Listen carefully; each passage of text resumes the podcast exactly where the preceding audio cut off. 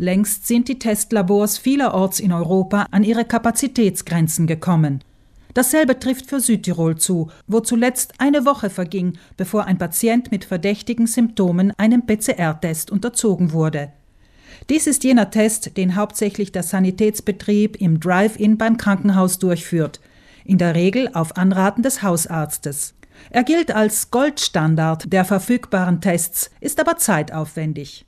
Entsprechend wurden in dieser akuten Phase der Pandemie in schwer betroffenen Ländern die Testrichtlinien so angepasst, dass sie noch realistisch umgesetzt werden können.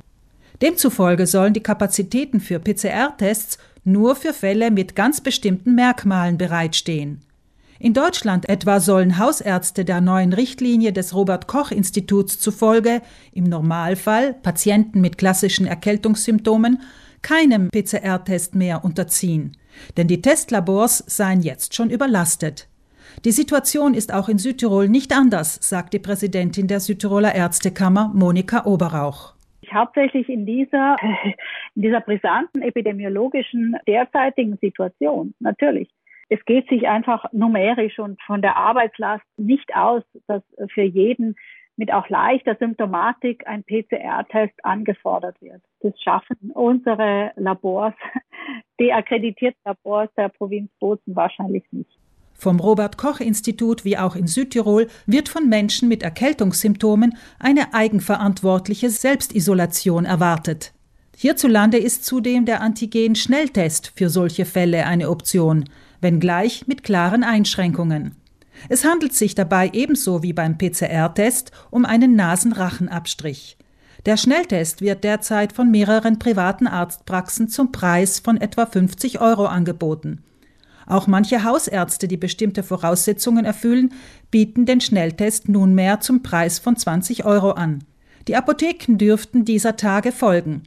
Doch ein negativer Antigen-Schnelltest entlässt den Erkälteten in der aktuellen Pandemieintensität nicht aus der Verantwortung der Selbstisolation, betont Oberauch. Wenn er eine niedrige Viruslast hat, ja, dann kann der Antigen-Schnelltest anfangs noch negativ sein. Das heißt, ich muss trotzdem dem Patienten raten, bei Symptomatik und äh, trotzdem eines negativen Testergebnisses sich in Isolation zu begeben.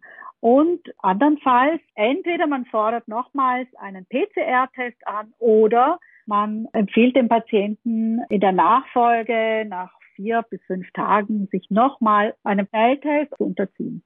Antigen-Schnelltests weisen je nach Marke noch große Unterschiede in puncto Sensitivität und Spezifität auf, sagt die Ärztin. Sie identifizieren nur in 87 bis 99 Prozent der Fälle einen SARS-CoV-2-Positiven. Daher könnte sich ein fälschlich negativ getesteter in Sicherheit wiegen und andere anstecken. Ein Antigen-Schnelltest könnte aber auch fälschlicherweise positiv ausfallen, warnt Oberauch weil es natürlich mehrere Arten von Coronaviren gibt. Deshalb kann auch ein Test mal positiv sein, wenn der Patient jetzt nicht direkt an SARS-CoV-2 erkrankt ist, sondern einfach eben an einer Nebengruppe der Coronaviren. Dennoch seien die Schnelltests in dieser Phase der Pandemie mit vielen Positiven sinnvoll, um eine umfangreiche Durchtestung und Sortierung der Bevölkerung in potenziell ansteckende und nicht ansteckende zu erreichen, sagt Oberauch. Das äh, heißt eben, am Eingang eines Krankenhauses oder wenn ich Kohorten durchtesten sollte, ja, wie Schulen, Kindergärten, Kitas. In diesem Fall eben ist ein Schnellantigentest wohl sinnvoll. Eine stärkere Viruslast und damit eine höhere Infektiosität führt nämlich in der Regel zu einem positiven Antigen-Schnelltest. Letztlich ist es in dieser Phase der Pandemie das Ziel, möglichst schnell viele deutlich ansteckende Menschen herauszufiltern und zu isolieren.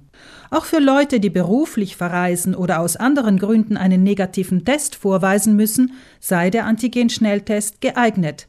Zudem könnte der Test künftig dazu dienen, positiv getestete Patienten nach Ablauf der Quarantäne wieder in die Freiheit zu entlassen, anstatt sie ein zweites Mal einem PCR-Test zu unterziehen.